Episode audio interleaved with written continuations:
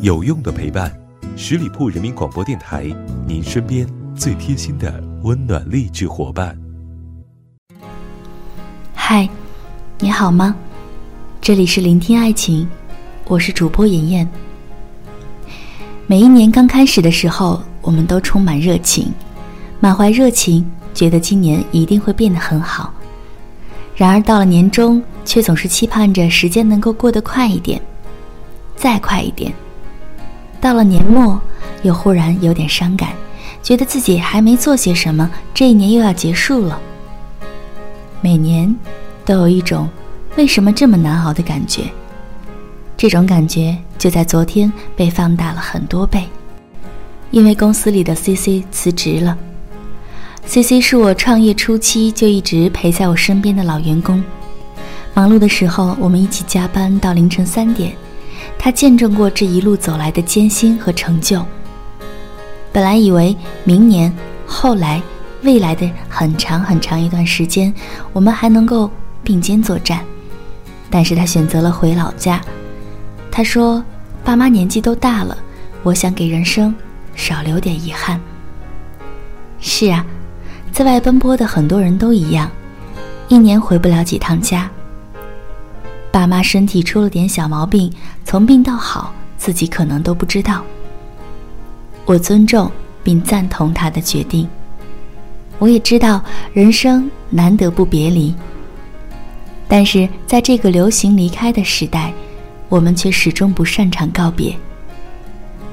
离别是这个世界上很残忍的事情，它会把你用力建立起来的城堡从中间扯开，然后告诉你。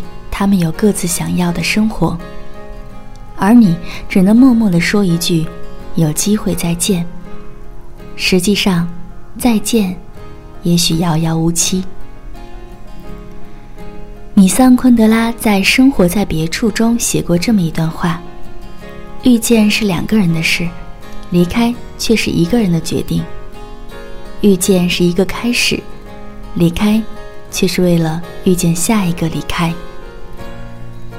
从小时候开始，我们就在面对离别，无论是突如其来的，还是蓄谋已久的。奶奶去世那天，我望着那张黑白相片很久，无论如何都想不通，为什么昨天还拉着你的手说想听你唱歌的奶奶，今天就停止了呼吸。和前任正式分手之前，被冷暴力了一段时间，我以为是他心情不好。工作上有压力，却在一个平平无奇的下午，听到了“分手”二字。那个时候的我，除了哭，说不出什么。从没想过心爱的人会从自己身边离开，有想过挽留，但没有勇气。诗人北岛曾说：“人生就是一个接送，接的时候欢欢喜喜，送的时候。”悲悲戚戚。虽然我们一直在经历遇见、离别，但每一次离别，我们还是没法毫无波动，还是会失态、会哭泣、会懊悔，为何在一起时没有对对方更好一点？尽管他无济于事，但我想，至少他一直让我们成长。二零一九年。是不平静的一年，无数我们还未曾踏足过的地方，还未曾亲眼见过的足迹，还未驻足欣赏过的美景，就已经在向我们挥手告别了。时间不会停下来，等我们好好说再见。很多人和事渐渐的远去，身边出现越来越多的陌生身影。宫崎骏说。当陪你的人要下车时，即使再不舍，也要心存感激，笑着挥手告别。离别，很多时候不是终止，它既是为了让我们学会珍惜，也许是为了让我们拥有更完美的相遇。也许你也是那个不擅长告别的人吧？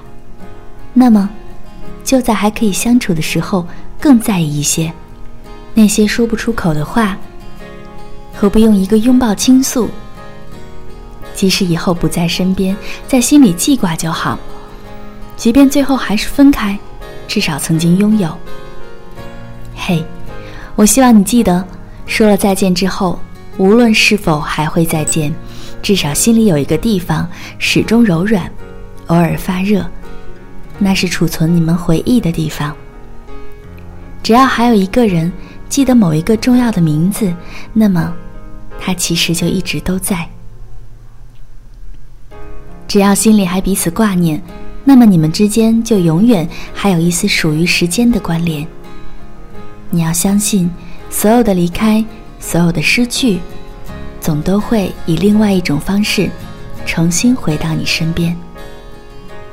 愿你的未来始终有人爱，有人惦记，也愿你的余生少些缺憾，多些圆满。今天的故事就分享到这儿，还没有关注我们的小伙伴，快来搜索十里铺人民广播电台，点击添加关注吧。我是妍妍。下期再会，拜拜。